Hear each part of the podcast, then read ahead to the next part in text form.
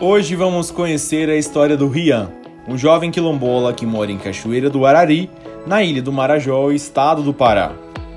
Rian herdou do pai a paixão pelos livros, pela escrita e pela educação, mas a escola de sua comunidade não lhe oferecia uma biblioteca rica em livros como ele sempre sonhou. Para Rian, ter acesso às histórias e às ideias do mundo é ter poder. Determinado a mudar essa realidade, ele se juntou a sua colega Evelyn para arquitetar a Biblioteca Gurupá. Eu sou Marcelo Borges e neste podcast da Agência Jovem de Comunicação da Choca para a Academia Rádio Escola, nós falamos de O Mundo de Pessoas que Transformam. Rian acredita que ter um espaço onde se possa acessar os livros, debater temas sociais, aprender e realizar manifestações artísticas é direito de todas as pessoas. Por isso, sabia que a Biblioteca Gurupá teria que ser construída pouco a pouco, na imaginação e na prática das rodas de conversa da comunidade. Foi então que Rian e Evelyn criaram saraus para reavivar a arte e a cultura do quilombo. À medida que as pessoas começaram a se juntar, falar de suas histórias e mostrar seus talentos, também foram se abrindo a oportunidades para questionar os problemas sociais que os jovens e as famílias vivenciam. O projeto Biblioteca Gurupá foi então se tornando um local de escuta, empatia e organização social.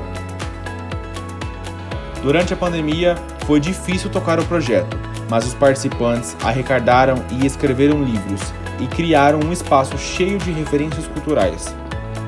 Com a flexibilização do isolamento, os participantes do projeto se reuniram e montaram uma peça teatral, escrita por Rian, chamada Coitado do Boto. A peça trata de um problema bastante comum na Amazônia: a gravidez na adolescência e o abandono paternal. Para Rian, a arte permite falar de assuntos sérios de uma forma mais leve e solidária. Rian agora se prepara para construir o espaço físico da biblioteca a partir de um local doado pela Associação dos Remanescentes do Quilombo de Gurupá. A biblioteca continuará sendo o lugar da palavra e do acolhimento. Será sempre mantido, organizado e orientado pelo diálogo e pela diversidade cultural que a comunidade representa. Rian já sonha com uma rede de bibliotecas que atenda outras comunidades da região que promova intercâmbios de saberes e que aplique universos culturais. Todas as crianças e jovens têm potencial de transformar o mundo, e saber que nada se faz sozinho é essencial para mudar a realidade de nossas comunidades.